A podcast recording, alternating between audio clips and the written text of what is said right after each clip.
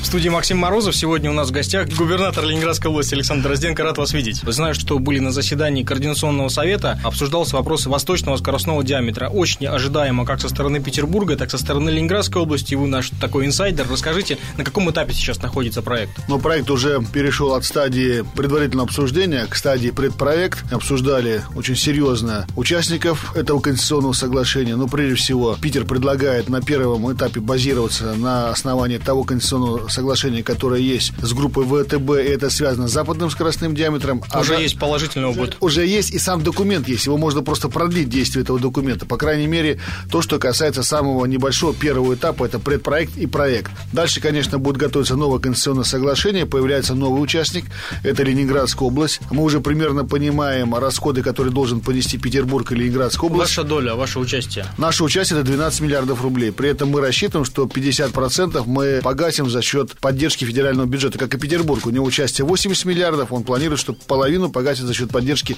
федерального бюджета. Ну, естественно, средства, которые будут привлекать ВТБ как оператор этого проекта. Автомобилистов в первую очередь интересуют сроки. Сроки очень сжатые.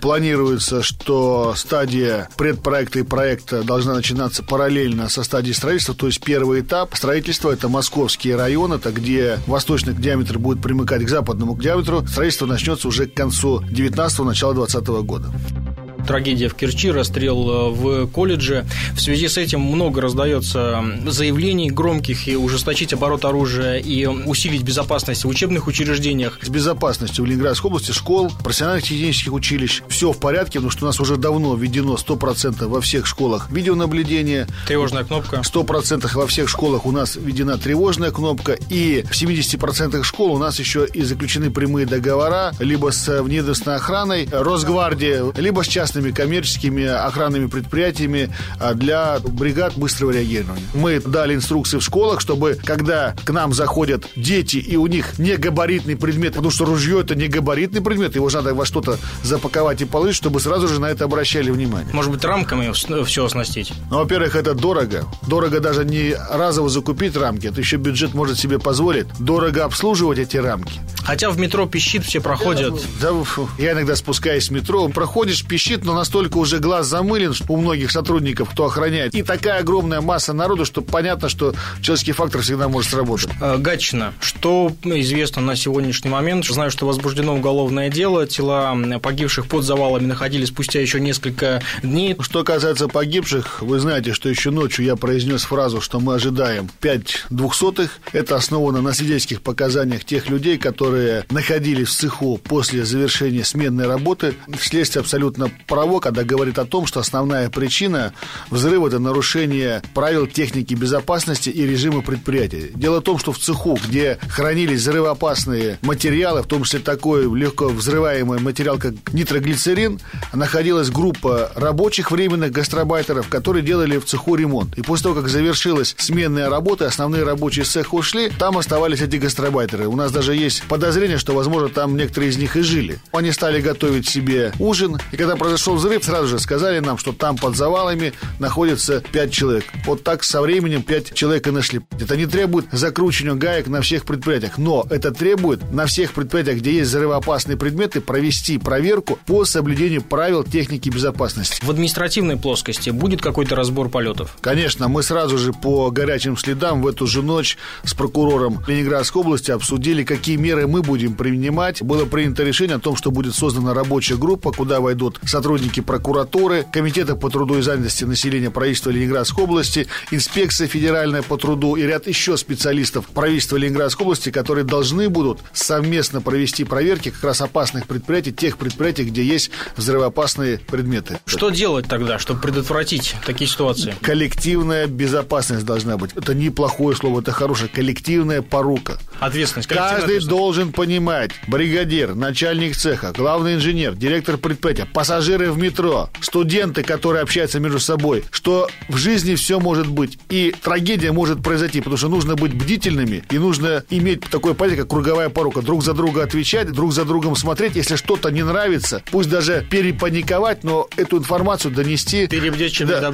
И придать ее публичности, конечно. По поводу квартир студии. После того, как вы сказали, что не будем э, строить квартиру студии. Шквал. Люди ждут этой квартиры студии, чтобы немножко там а, отделиться от родителей, студенты и так далее. А вы говорите, что нужно... А вот смотрите, что происходит. Люди покупают квартиру-студию 17 или 20 метров. Первое жилье, счастье. Норматив, исходя из которого мы считаем детские сады, школы и все остальное, это 35 квадратных метров федералами норматив утвержден. Дальше эти же люди, которые купили квартиры-студии, говорят, а почему вы не так активно строите детские сады, школы, или нам не хватает парковок, нам не хватает развязок? Да потому что норматив 35 метров, а в 17 метров квартиры студии или в 20 живут уже два человека. То есть количество людей начинает превышать норматив. И сначала эти люди довольны и радостны, что они купили квартиру-студию, а потом эти люди начинают нам задавать вопрос, почему нас фактически живет в доме больше, чем вы считаете по нормативу необходимость детского сада, школы, либо торгового центра, либо дороги. Зачем друг друга обманывать? А как вы запретите строительство? Это негласная договоренность э, с девелоперами?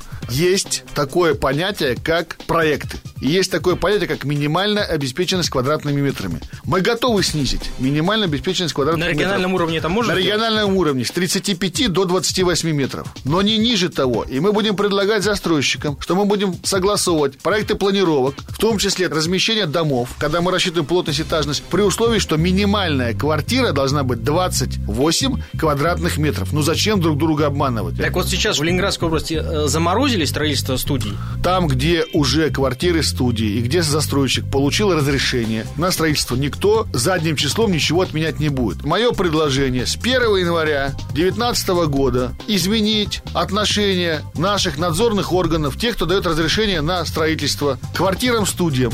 Минимальная квартира в Ленинградской области однокомнатная должна быть 28 квадратных метров. Ну, пока это, скажем, та точка, вокруг которой мы должны со строителями договариваться. Сегодня я устраняю накопленные социальные обязательства местных властей, которые не накопили с 2006 по 2016 год. 8 лет они копили обязательства, когда разрешали строить жилье, включая 24 этажа, без детских садов, без парковок, без всего остального. И сейчас мы миллиарды, по 2,5, по 3 миллиарда в год тратим дополнительно на зону интенсивного жилищного строительства, чтобы решить социальные проблемы. И мы сегодня уже треть бюджета развития тратим только на один конкретный Всеволожский район. Это много. Ленинградская область это не только Всеволожский район. Пенсионная реформа.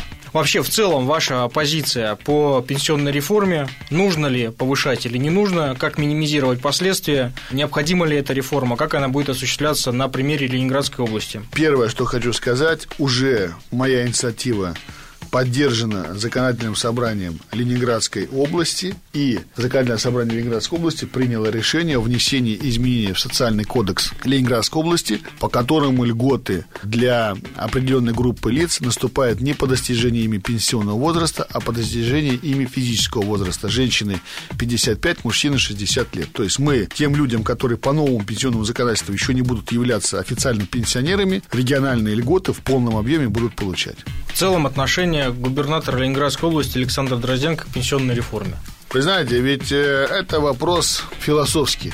Мы хотим жить бедно – или мы все-таки хотим, чтобы наши пенсионеры, как пенсионеры Германии и ряда других стран, могли себе позволить, после того, как они 40 лет отвпахали на родную страну, могли поездить, посмотреть мир, по крайней мере, обеспечить себе достойную старость, проживать в хорошем доме или в хорошей квартире и ни в чем не нуждаться. Или мы хотим, чтобы это было, но при этом мы тогда должны чем-то пожертвовать. Если мы хотим, чтобы пенсионеры жили достойно, мы должны пожертвовать удлинением своего рабочего времени. Вы, Для того, вы лично, чтобы... лично готовы пожертвовать своим и работать до... Вот давайте я вам отвечу на этот вопрос опять-таки, статистикой.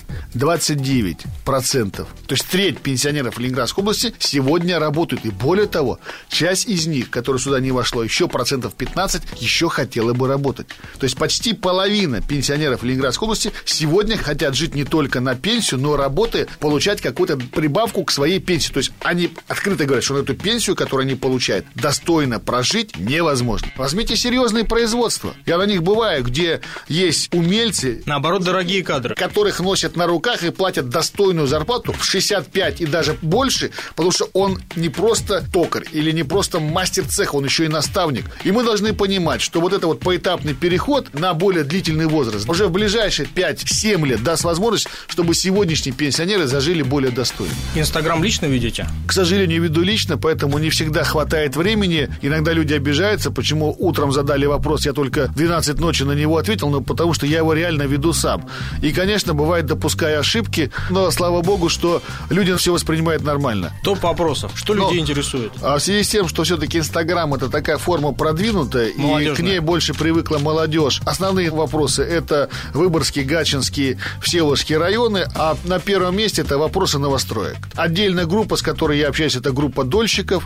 Как э, получается диалог? Э, у меня иногда складывается такое впечатление, но это скорее исключение, чем правило, что некоторые дольщики считают, что как только губернатор начинает глубоко погружаться в их проблемы, то уже и все проблемы должен решать только губернатор. Вручное управление. В, то есть в ручном управлении. И уже спрашивают достройку дома или объекта не застройщика, который взял у дольщика деньги, не с банка, который был оператором а с губернатора. у этого застройщика, и не с частного технадзора, который промежуточную экспертизу подписывал, и даже не с правоохранительных органов, а за все должен отвечать э, губернатор. Я, конечно, буду за все отвечать, и моя задача достроить все проблемные объекты. И заметьте, в этом году из 10 тысяч проблемных квартир 3 тысячи мы уже ввели, и тысячи квартир у нас на подходе. Причем такие, которые были на слуху, например, те же «Три кита». Или, например, сейчас все-таки мы сдадим уже ряд объектов Нависа и так далее. То есть мы действительно двигаемся шаг за шагом. Есть, конечно, и у нас очень активные дольщики, это О2 Development, Силы, Силы природы, природы, где, кстати, наоборот, вот сейчас начали происходить позитивные изменения, но люди настолько заждались этих изменений за последние три года, я их прекрасно понимаю, что они уже даже в эти позитивные изменения не верят. И поэтому сегодня я практически в ручном режиме ежедневно заставляю прорабов со стройки присылать мне фотографии, что там происходит. Чтобы хотя бы медленно, но мы показывали, что стройка идет, и даже уже есть появляется уверенность, что, по крайней мере, в первую очередь мы точно в следующем году введем. Норман и Униста Петросталь. Но с Униста Петросталь проще, потому что у Униста Петросталь в основном проблемы, связанные с техническими э, коммунальными условиями для ввода их домов. С Норманом, конечно же, посложнее. Я хочу сказать, что с Норманом будет не просто не нам, не Петербургу. Примерно 3 тысячи дольщиков Нормана у нас, примерно 4 с небольшим тысячи у Санкт-Петербурга. И, к сожалению, это одна из немногих компаний, где ни застройщик не настроен на позитивный диалог с властью, ни дольщики не настроены на позитивный диалог с властью. Без кого-то из них невозможно объект достроить. А ваша функция координация? Наша функция в рамках закона либо заставить застройщика достроить объект, либо заставить дольщиков объединиться, чтобы они согласились на банкротство и привести добросовестного застройщика, который в рамках областного закона, а там у нас десяток преференций в этом случае прописан застройщику новому, который достроит объект. Ну, вот то, что с группой компаний «Город» происходит, как... в Петербурге эталон достраивает. Конечно. Почему Но... они берут это? Как вы их заинтересовываете, стимулируете? Естественно, мы не можем потратить бюджетные деньги. Это незаконно. Поэтому как мы заинтересовываем тех, кто приходит достраивать проблемные объекты? Первое – это бесплатное предоставление земельных участков. Второе – это внеочередное участие в программе «Стимул», когда за счет федерального бюджета и областного не сам застройщик, а мы строим детский сад, школу и иные социальные Социальная объекты. Это льготное подключение к инфраструктуре. Это возможность какие-то дорожные сети, уличные сети взять на свое финансирование там, где-то мы можем ну, то есть ощутимые сделать. бонусы. Либо, например, а, приходит к нам застройщик, который говорит, вы знаете, у меня у самого-то проблем много, я не могу продать там часть квартир. Мы говорим, так давай мы у тебя по программам. Молодежь, врачи, учителя, будем покупать квартиры, чтобы у тебя деньги появлялись в обороте. А Ленспецстрой, Ленинградская перспектива. А вот как раз пример Ленспецстрой, Ленинградская перспектива, где настояли дольщики, чтобы оставь его посадили, и что мы сейчас получили? Менеджмент разбежался. Документов на достройку дома не найти. То есть нет проектной документации на дом. Составь ему так просто не поговоришь уже. Составь ему так просто. И уже сама стройка – это вещдок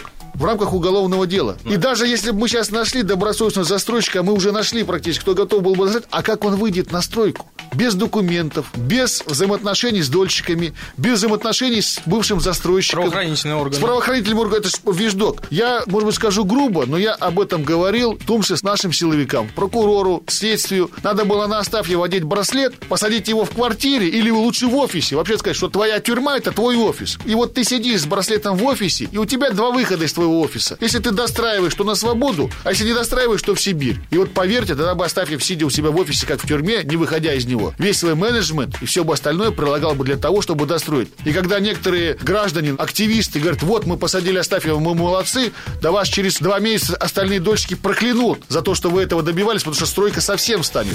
Мусорки, свалки. Какова сейчас координация, ситуация с вывозом, утилизацией отходов Петербурга в Ленинградской области? И что с Красным Бором? Красный Бор – это та тема, где я полностью встал на стороне активистов, экологов, и, несмотря на позицию моих соседей, довел ситуацию до того, что полигон Красный Бор закрыли. Потому что 40 лет полигон Красный Бор занимался складированием опасных отходов первого-второго класса, не применяя никаких современных технологий. Выкопали ямы, сделали обводнение, привезли, завалили, закопали, упаковали в бочки и все. Фактически это была бомба замедленного действия. Когда-то кто-то должен был принять решение о том, чтобы этот полигон закрыть. Решение принято. Сейчас начался второй этап. Кто должен рекультивировать полигон? Мое мнение, полигон должен рекультивировать собственник. Собственник – это Санкт-Петербург. Это его полигон. ГУП. ГУП. Если ГУП не может, а деньги большие на рекультивацию полигона, сегодня уже есть подтверждение, что федеральный бюджет, российский бюджет готов оказать помощь Ну, там даже Санкт-Петербургу. даже Да, что готов федеральный бюджет дать деньги на рекультивацию полигона Красный Бор. Но собственник в ГУП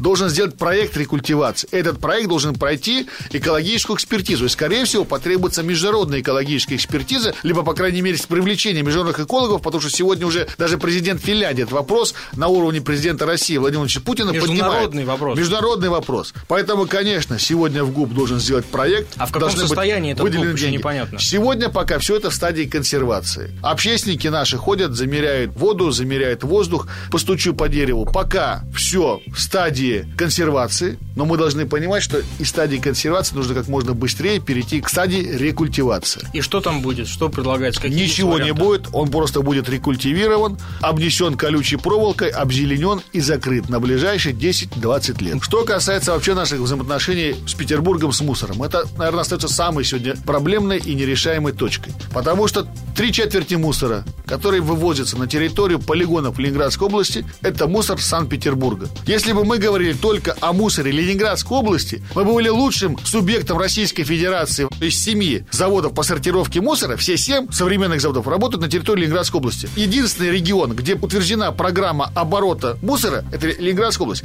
Единственный регион, где выбрали рекуператора, регионального оператора, и есть схема движения мусора по субъекту, это Ленинградская область. Мы предлагали Петербургу, давайте сделаем совместного регионального оператора. Потому что у вас мусор, у нас полигоны. Если мы не найдем общую схему, ваши предприятия опять повезут мусор в наши овраги, в наши леса, в наши карьеры, к нашим нерадивым фермерам, которые под видом рекультивации своего земельного участка начинают закапывать строительный мусор или мусор метрополитена и так далее. Но по закону в каждом регионе должен быть свой оператор. Никто Ну, не мешает утвердить единый тариф и утвердить единую схему обращения с отходами. Нам давно пора создать координационный совет по мусору между Санкт-Петербургом и Ленинградской областью. Я думаю, что Александр Ильич Беглов это прекрасно понимает, четко оценивает, и в ближайшее время мы такую рабочую группу создадим.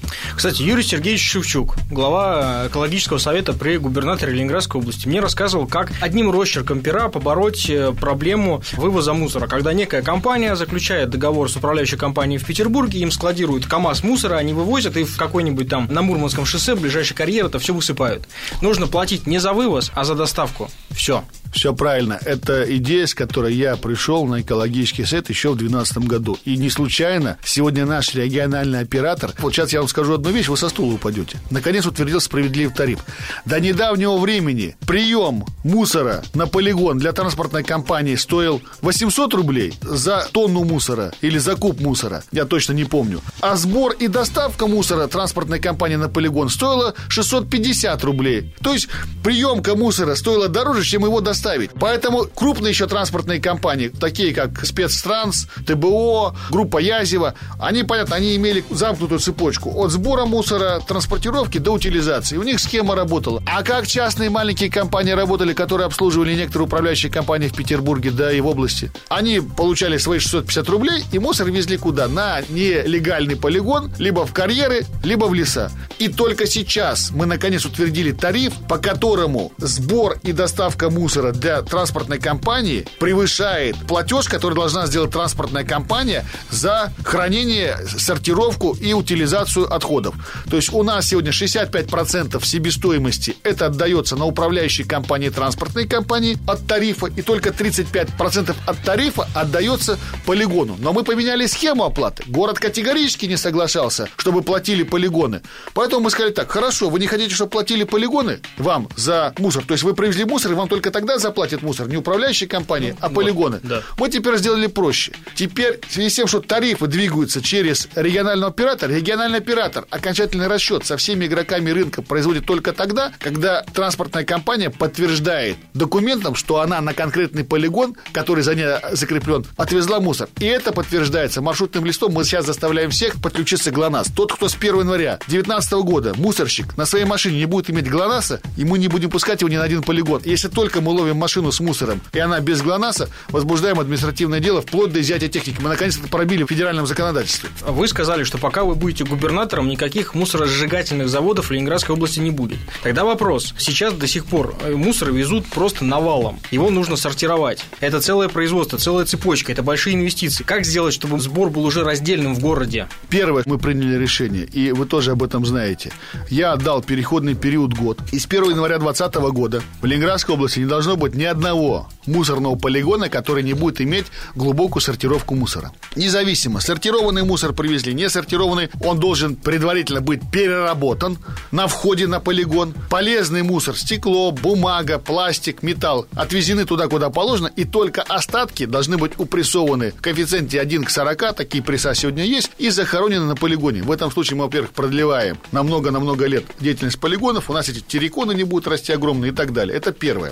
А второе, мы по нашему областному пока закону, потому что мы же не можем заставить питерцев принять такой же закон. Мы по нашему областному закону с 1 января 2019 года вводим раздельный сбор мусора. Пока эксперимент в двух районах и в городе Сосновый Бор. Что такое раздельный сбор мусора? Мы пока его делаем примитивным. На уровне управляющей компании. На уровне управляющей компании, и за это несут ответственности муниципалитеты. Но мы делаем сбор мусора раздельный, примитивный, понимая, что сразу нашему гражданину поставь 5 бачков, Нет, он как в наперсках запутается и все свалит в один. Поэтому будет всего два бачка или два контейнера. Контейнер для пищевых отходов и органики и все прочее. Вплоть до, вот, я не знаю, там батарейки-то нельзя, конечно. Ну, твердые. Вот бумага, стекло, пластик, все сваливается в один контейнер. Пищевка, органика в другой контейнер. И органика сразу идет на переработку, упрессовку и захоронение, и затем мы получаем свалочный газ, на который, кстати, у нас вот у Язева в России первая, кстати, мы им сделали специальный тариф, иначе бы они не заработали.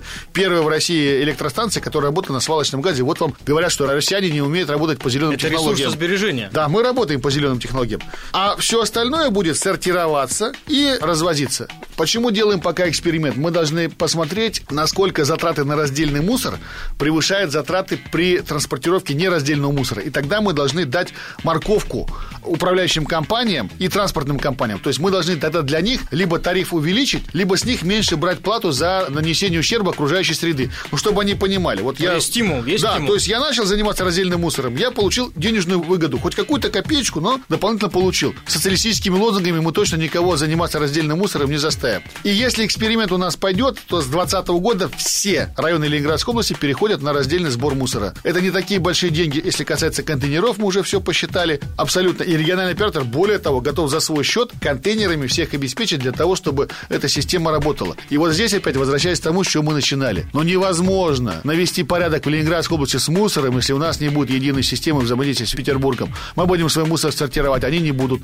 И что получится? Опять по черному идет. Хотели как лучше, получили как всегда. Создание хаба и пассажирского, и грузового в будущем аэропорту в Гатчинском районе, поселок городского типа Сиверский. На какой стадии сейчас проект находится? Первое, что хочу сказать. Наконец, мы убедили всех, что проекту Сиверский быть. Вы знаете, что нас пытались обвинить в том, что мы какую-то хотим конкуренцию составить большому питерскому аэропорту. Это объективно, это не то, что вас обвиняют, это так и будет. Что мы хотим там сделать какую-то непонятную схему грузового хаба, что непонятно, как быть с частной авиацией. Сегодня всем понятно. Что будет? Там будет аэропорт, который будет развиваться тремя сегментами. Первый сегмент, который уже согласован и подтвержден всеми, включая Минтранс, это сегмент грузовая транспортная авиация. То, что сегодня нам необходимо, то, что сегодня, к сожалению, у нас на северо-западе не работает из-за того, что высокие достаточно аэропортовые сборы. Региональная? Это будет международный аэропорт для грузовой авиации. Потому что для грузовой авиации аэропорт требует хорошую, длинную, мощную посадочную полосу. Там она от военных осталась, потому что принимала любые военные самолеты. И второе, требует склады и закрытую колючей проволокой территорию. Вот это точно мы в России умеем делать. Мы это достаточно быстро опыт. Следующий этап – это частная авиация, малая авиация. Она уже потребует современных станций досмотра, таможенных постов более сложных, пограничных постов, комфортабельных зон ожидания и так далее. И следующий этап – это лоукостеры. Я думаю, к этому времени мы убедим всех, что это необходимо делать. Невозможно лоукостера сделать в аэропорту класса люкс или класса А. Вот мы как-то не можем понять. Аэропорт Петербурга – это аэропорт класса А. И там есть минимальная себестоимость портовых сборов. Лоукостер – это когда билет стоит 50 евро. А когда аэропортовый сбор стоит с человека почти те же 50 Сразу евро, удорожание. ну, какая экономика? Она не бьется. И вот когда мы убедим, что мы никакой поток не забираем, а мы пытаемся просто нормально отрегулировать потоки, мы должны забрать тех наших ребят, в том числе молодых, которые, взяв чемоданчик небольшой, за 50 евро хотят долететь до Парижа или до Барселоны. Вот и а все. действительно нет противоречий с Пулково. Ведь был же договор, когда строился Пулково между двумя регионами. Вы вообще юридически такой договор вот представляете? Но у нас же в России очень много же на неформальных договоренностях. Договорились, пакт о ненападении, грубо Это говоря. был понятийный договор, мы его соблюдаем. Дело в том, что основа этого понятийного договора не навреди аэропорту Пулково. Соседу. Поэтому мы не навреди и будем делать. С какого года? Мы хотим запустить грузовой терминал в 2020 году. Государственно-частное партнерство, концессии, кто будет партнером? Партнером будут э, частные компании при поддержке государственных структур правительства Ленинградской области. Частные компании какого рода? Это девелоперы, перевозчики. Частные компании, которые уже сегодня занимаются транспортными перевозками и грузовыми перевозками, скажем так, не открывая до конца все карты. Расскажите о проекте по развитию круизного туризма в Ленинградской области. Очень хорошая прибавка в экономику – это туризм. Ну, во-первых, туризм позволяет развиваться, прежде всего, такой отрасли экономики, как малый и средний бизнес. А второе, туризм позволяет еще и продвигать имидж региона.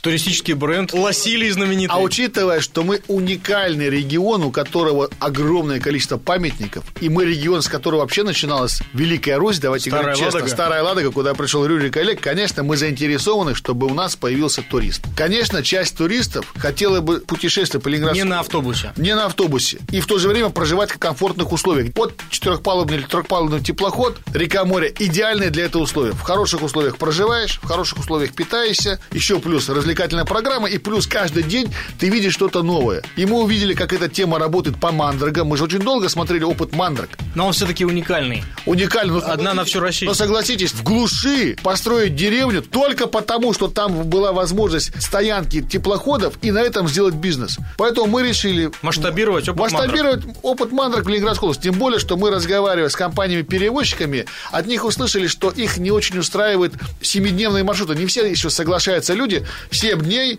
плыть на теплоходе из Петербурга в Москву. Они говорят, нам очень нужны маршруты выходного дня. Но только одним валаамом, ну не все же паломники, не все настолько в православие. И Ну, должно быть разнообразие. Да, и потом, говорит, один раз он съездил на Валам, он второй раз не поедет, а он любит это путешествие. Поэтому мы ему начинаем предлагать Шлиссельбург, Старую Ладогу, Волхов, Новгород, Карелию. То есть это уже межрегиональное Конечно, мы же подписали соглашение с компанией, которая организует развитие причалов, компания «Конт», и тремя регионами. Я их сагитировал, двух своих соседей, такое соглашение подписать. Что от властей, что от бизнеса в этом От проекте? властей разрешение на строительство, использование берега укрепления для строительства плавучих причалов или причалов, которые, так сказать, минимально влияют на исторические места. Мы не должны забывать, что все это исторические места, где строятся причалы. И от э, Ленинградской области подписание соглашения о льготах, потому что инвестиции от 300 миллионов рублей, вы знаете, мы даем льготы по налогу на прибыль, по налогу на имущество, и там еще ряду налогов. И мы сегодня уже увидели эффект. У нас только в Старую Ладогу в этом году уже было 300 судозаходов. Сразу же пошел бизнес какой? Умельцы, которые руками делают различные сувениры. общепит. Мультипликатор такой. Реконструкторы, которые для туристов показывают всякие там костюмы, реконструируют бои и так далее. И само историческое место Старая Ладога сегодня становится известно не только в Санкт-Петербурге, в Ленинградской области, в России, но и в мире, потому что туда заходят в том числе суда, 100% так называемое офшорное судно, где находятся иностранцы. Вот по поводу судов хотел спросить. Государство помогает со строительством причалов и инфраструктуры, Конт строит и обслуживает причалы. А кто обслуживает э, пароходы? Кто строит суда? Ну, пока суда строят, как это, с миру по нитке голому рубаха, то есть берут с разных стран, в том числе и бэушные суда и так далее. У нас выбор Сегодня и Невский судостроительный завод, заводы петербургские и колпинские, все начинают предлагать свои типы судов для круизов. И, кстати, суда неплохие. А еще учитывая, что под развитие своего судостроения, в том числе пассажирского, государство дает определенные льготы, преференции и так далее, эта тема начинает быть интересной. Импортозамещение. Почему она и пошла, эта тема? Потому что появляется возможность за счет поддержки государства, федерального бюджета, длительного лизинга, низкопроцентного лизинга, скидок серьезных, потому что это импортное замещение строить современные теплоходные суда. Тема пошла, как сказал бы Герман Греф, вот эта тема точно полетела. Дальний Ленинградский гектар. С тех пор, как вы заявили о начале программы, сколько человек воспользовалось, э, сколько получило участки, где, на каких условиях, действительно ли идет там развитие фермерства? Мы подготовили первые 50 участков. Это 500 гектар, потому что участки 10 гектарные. Бокситогорский, Ладанопольский, Подпорожский, Сланцевский районы. Мы уже получили заявок на 50 участков, уже 500 претендентов. Вообще мы ожидаем до 1500 претендентов на эти участки. Что получает претендент? Он должен защитить свою программу, как он будет использовать эти 10 гектар, исходя из тех целей, которые прописаны. Тогда он получает право на первом этапе, как мы раньше делали под законом многодетных семьях, льготную зарубу, условно говоря, аренду этих 10 гектар на первые 5 лет, 3 миллиона подъемный. Если он начинает осваивать участок, и мы видим, что в этом фермере или в этой семье или в этом предпринимателе есть толк. А кто курирует, кто вот смотрит? Комитет по агропромышленному развитию правительства Ленинградской области. Дальше можно получить безвозмездно до 30 миллионов рублей. Откуда у вас деньги на это? Это Мы... заложено в региональном Это заложено бюджете? в региональном бюджете. Мы работаем. Мы сегодня входим в первую десятку самых стабильных в финансовом плане субъектов российских.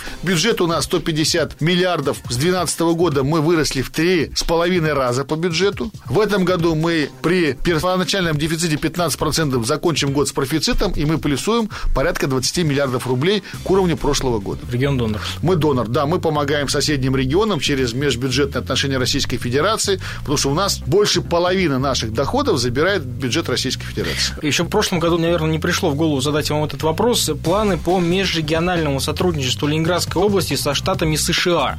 Вы встречались и с послом, и с министром. Знаю, что есть и планы по энергетическому сотрудничеству. Рик Перри, мой коллега, губернатор штата Техас, тут же сошлись на одной теме. Оба любители мотоциклов Харли Дэвидсон начали спорить, у кого какие модели. У него, конечно, гараж покруче, чем у меня. Ну, видимо, там губернаторы покруче живут вообще в России. Но, что интересно, он говорит, мы готовы участвовать в программах альтернативной энергетики. Готовы привлекать бизнесменов американских, привлекать технологии. Мы говорили про ветровую энергетику, про зеленую энергетику, свалочный газ, про теплонасосы. Ну, пока до конкретики не дошло. Плюс еще создание свободной экономической зоны на границе с Финляндией в районе Сайменского канала, партнерство с Азербайджаном, Узбекистаном и Прибалтикой. Знаю, что у вас масштабные планы. По Сайменскому каналу, по свободной экономической зоне, почему мы ее предложили? Она идеальна. Есть границы, где стоят пограничники финские, есть границы, где стоят пограничники российские, и между ними нейтральная территория. Это как раз территория для беспошлинного производства товаров, потому что сами пограничники уже регулируют завоз-вывоз товаров в эту территорию. В чем мы столкнулись с проблемой? Нас поддержали два министерства иностранных дел, российское и финское.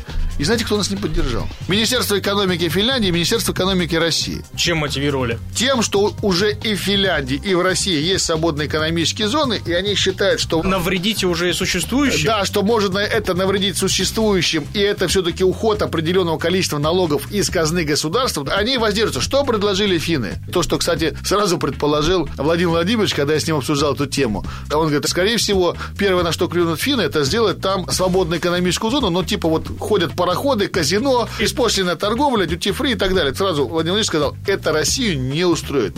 Мы хотим высокотехнологическую, интеллектуальную, промышленную зону. С тем, чтобы там производились интеллектуальные товары. Мы даже обсудили тему, например, тот же телефон Nokia. Почему он умер? Потому что себестоимость телефона Nokia зарплатами в Финляндии, стоимостью на электроэнергии и так далее, и налогами не выдержал конкуренцию. Когда появится зона, как туда попасть? Пока два министерства экономики Финляндии и России не договорятся, к сожалению, в том виде, в котором хотелось бы, чтобы зона там выглядела, ее не будет. Что касается Азербайджана и Армении, мы действительно с ними сотрудничаем. Поясните, где Ленобласть и где Армения и Азербайджан? У нас очень приличные диаспоры в Ленинградской области. Этих национальностей. В некоторых отраслях они достаточно активны. Это сфера торговли, малый и средний бизнес, это ресторанный бизнес, это рынки. И это, кстати, очень много людей, которые дослужились и занимают серьезные руководящие посты в менеджменте различных компаний. Конечно, пока больше контактов, которые мы привлекаем, это контакты сельскохозяйственные. Мы сегодня дружим, кстати, и с Узбекистаном, и с Таджикистаном, но там дружба немножко другая. Она тоже основывается на договорах, прежде всего, по сельскохозяйственной продукции, но там мы учитываем позиции друг друга с учетом того огромного количества рабочей силы временной, которые прибывают в Ленинградской области. Вы цифру примерно знаете, от 100 до 150 тысяч временной рабочей силы из них две трети – это азиатские республики, потому что мы один из немногих регионов, который активно развивается. Мы все время строим. Ну, одна стройка сколько забирает? Вот проедьте, посмотрите, и это только видимая стройка, жилищные объекты, какие-то промышленные. А посмотрите всю область, очень много же промышленных объектов, дороги, портовые комплексы, ЛАЭС-2, где, конечно, там гастробайтеров на саму стройку не пускают, но вокруг все сопутствующие стройки и многое-многое другое. Поэтому, конечно, мы должны это учитывать, этот фактор, и, конечно, мы дружим. Но самое серьезное у нас экономические проекты, которые назревают назревает, это, конечно, с Мекленбургом Передней Померания. Это регион Германии, где находится порт Росток и где выходит первый Nord Stream 1 газ из э, Ленинградской области, который поставляет Газпром в Европу через Германию. Да. И, кстати, второй Nord Stream 2 тоже выйдет в земле Мекленбург Переднее Померание. Но что еще интересно? На морской карте Европы есть датские проливы. Датские проливы имеют естественные глубины, которые не позволяют груженным судам 100-тысячникам проходить через них. Поэтому, когда все грузы с Азии, с Америки, с Южной Америки приходят в Европу, они разгружаются в Роттердаме, в Амстердаме и потом уже небольшими судами доставляются в Россию. В то же время в порте Росток и в порте Приморск естественные глубины, которые могут давать возможность курсировать Панамаксом. Это суда грузоподъемностью от 150 до 200 тысяч тонн. Первое, что мы предложили Ростоку, давайте мы уже окончательно заберем грузы угольные с Прибалтики и построим в Приморске хороший угольный хаб и сделаем, вот у нас есть газовый поток, а мы сделаем угольный поток. Зачем уголь отвозить в Роттердам, Амстердам и разбрасывать по всей Европе? Давайте мы большими судами будем привозить уголь в Росток. Всего нужно 6 судов. Два под разгрузкой, два под загрузкой и два в, и два, и два в пути. И тогда Росток станет хабом номер один по углю в Европе, а уголь Европе нужен. Как бы ни говорили про зеленую экономику, металлургия, электростанции, тепловые станции. И не случайно Владимир Владимирович как-то сказал, вот Европа говорит, что электричество это чистые технологии. А я, говорит президент, говорю, что жидкий газ это чистые технологии. Потому что жидкий газ мы достали из-под земли, залили в автомобиль и на выхлопе получаем водяной пар. А что такое электромобиль? Чтобы электромобиль в Европе или в Америке ходил, сжигают миллионы тонн угля, загрязняя атмосферу, чтобы потом гордо говорить, вот мы ездим на электромобилях. Это как сегодня с компанией Филипп Моррис мы смеялись. Канадцы запретили курение сигарет в общественных местах, потому что от сигарет вред. И тут же легализовали курение в общественных местах марихуаны. Нет. Вот такая же логика, поэтому уголь будет нужен. Это первую тему мы предложили. Это перспектива какого Это перспектива года? ближайших трех лет. Трех лет. Если Росток с нашим предложением согласится. 21 год. Да. И вторая перспектива. Сегодня с Азии это Китай, Япония, Южная Корея, Индонезия. Судно до Европы, до того же, например, Роттердама идет... Огибая весь континент. 41 день. Если мы запускаем Северный морской путь и те же Панамаксы, 200-тысячники, почему они пока не ходили Северным морским путем, им не пройти датские проливы? Мы делаем два хаба, Росток и Приморск. В этом случае судно будет идти 21 день, в два раза экономия накладных расходов и в два раза сокращение доставки груза. И порт Росток, и порт Приморск становятся европейскими хабами. Мы фактически предложили Ростоку вторую жизнь. Потому что порт Росток сегодня и сам город Росток ужался почти в два раза по сравнению с тем, когда это было ГДР.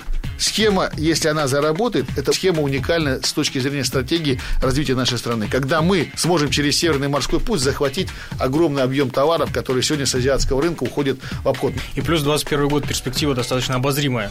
В Генпрокуратуре заявили о необходимости изъятия у регионов полномочий по управлению лесами. Говорят, что это должно повысить эффективность борьбы с лесными пожарами и черными лесорубами. Только за 2017 год специалисты выявили 400 случаев незаконной заготовки древесины в Ленобласти. Какие сейчас меры по борьбе с черными лесорубами принимаются? И вообще площадь порубок в целом, есть ли статистика?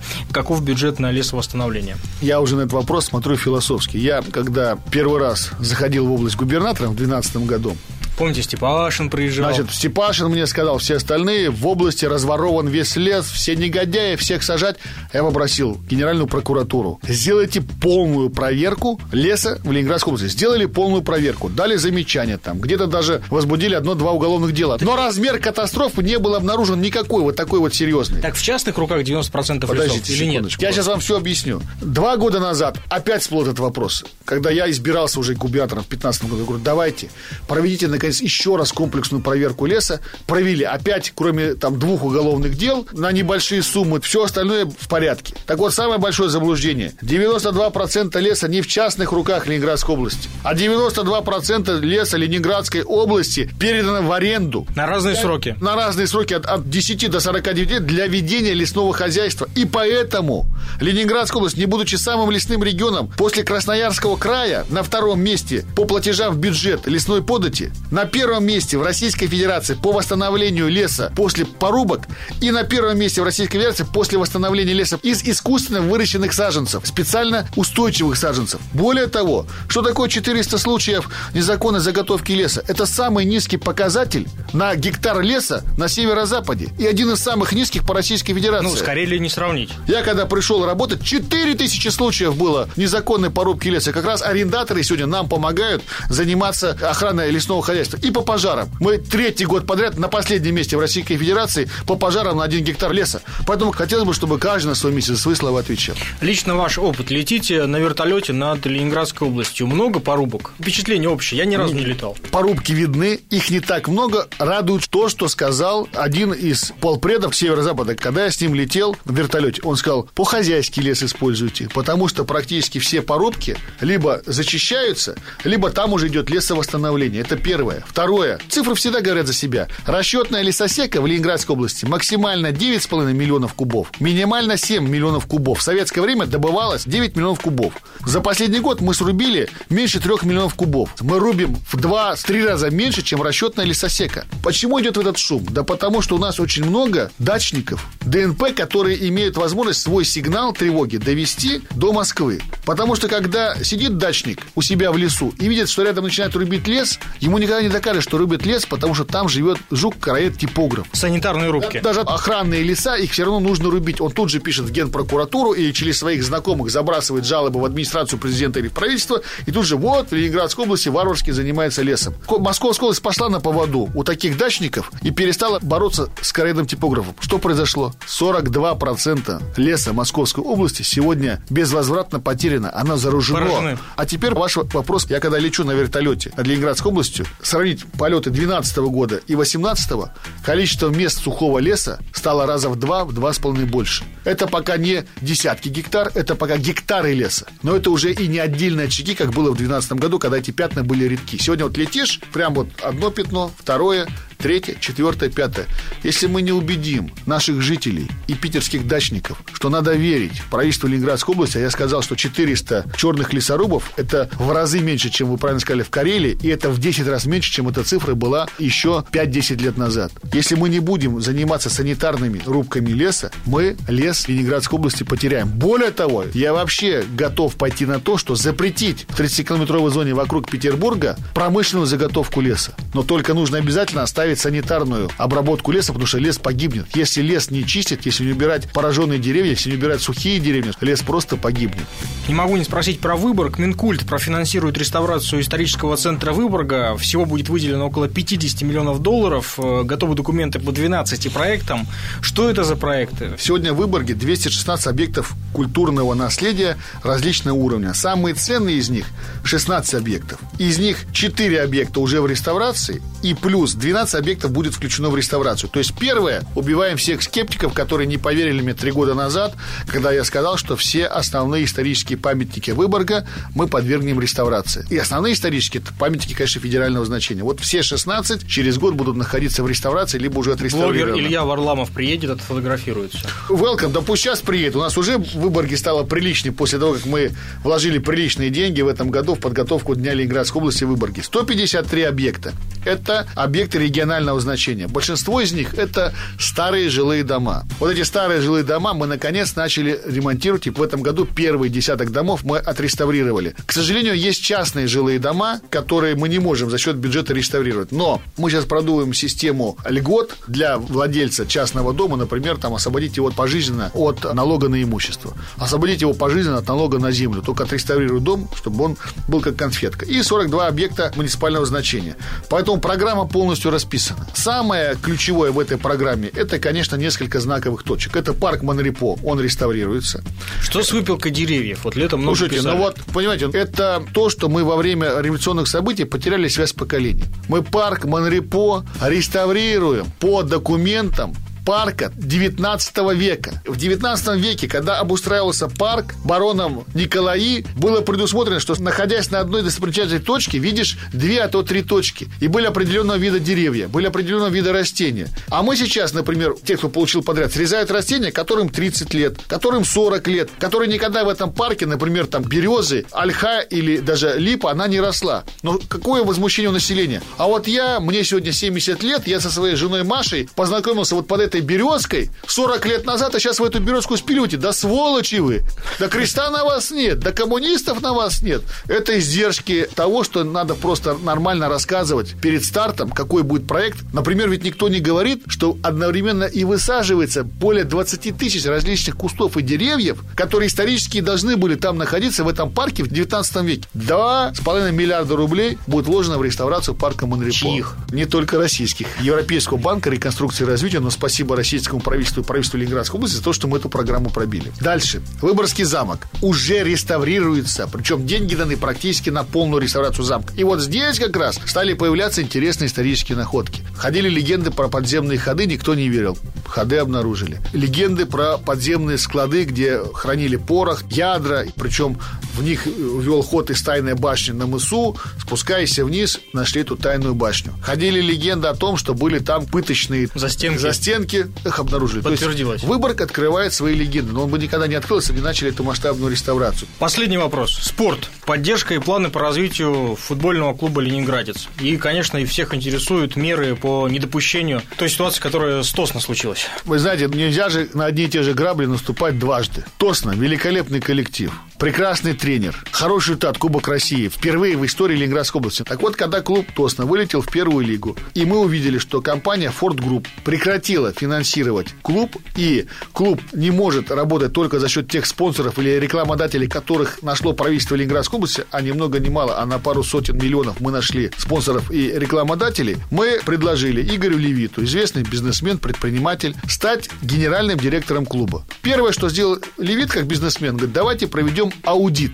Когда провели аудит бухгалтерии клуба, вы знаете, эта цифра не секретная, но Ну, что показало? порядка 500 миллионов долгов. При этом клуб вылетел в первую лигу. И абсолютно непрозрачная экономика. Отсутствие контрактов, либо двойные, тройные контракты и так далее. Пришел ко мне Левит и предложил следующую схему. Он говорит, Александр Ильич, вот смотрите, чтобы нам сегодня создать клуб, а у нас есть базовый клуб в Сосновом Бару, который может начинать играть в первой лиге, мы должны потратить 100 миллионов рублей. И через год, ну максимум через два, при таком бюджете мы выходим в первую лигу. Но при этом мы потратим с вами максимум 200 миллионов рублей. При этом мы создадим клуб, который будет соответствовать лучшим традициям английского и немецкого футбола. Это открытое акционерное общество. И это все, начиная от массажиста, которые сидят на контракте. У нас сегодня в клубе все сидят на прозрачном контракте, который зарегистрирован. Либо мы сейчас с вами, он говорит, тратим 500 миллионов, расшиваем долги еще миллионов 200. То есть нам понадобится миллиард, чтобы сохранить прописку в первой лиге. Поэтому мы решили, что не надо яйца хранить в одной корзине. Мы создали пул из 10 акционеров 11 это Ленинградская область. Вот про доли расскажите, очень интересного распределения. Каждый акционер первоначально планировалось, что получит, когда мы планировали, что будет 10 акционеров, по 10%.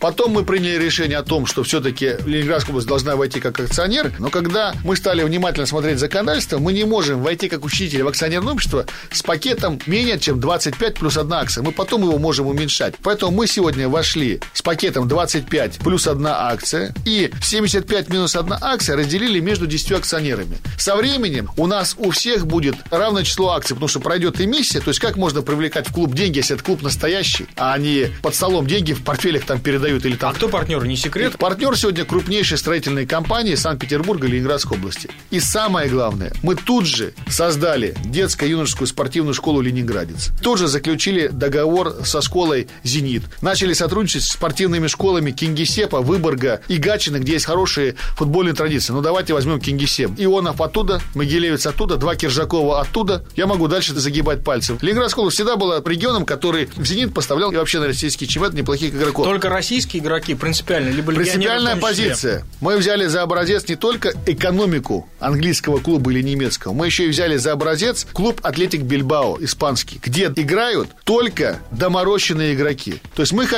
чтобы у нас, пока мы не ставим планы выхода в высшую лигу... То есть вы выращиваете мы футболистов? Мы хотим создать школу, где от пятилетнего пацана и до игрока профессионального клуба «Ленинградец» будут все свои. Ленинградцы, петербуржцы и северо-запад. Это будет доморощенный клуб северо-запада. Вы не поверите. Мы сегодня играем во второй лиге. У нас до 6 тысяч болельщиков приходят на игру ленинградцев. Вот на новой арене мы играли. Когда мы играли в Тихвине, яблоку негде было упасть. И это клуб второй лиги. Сегодня в высшей лиге на некоторые игры приходят по 3, по 5 тысяч человек, и то это считается успех. Если мы выйдем в первую лигу, а я просил Георгия Сергеевича, надеюсь, что Александр Дмитриевич это подтвердит, и стадион Петровский не уйдет под жилую застройку, как это иногда бывает, а нам его отдадут в аренду, именно Ленинградской области. И мы сделаем, например, стадион Петровский ареной в первой лиге домашних игр Ленинградца. Поверьте, это будет второй любимый клуб Санкт-Петербурга и Ленинграда. Тем более, что мы в точку попали по названию Ленинградец. Предлагаю на этой ноте закончить.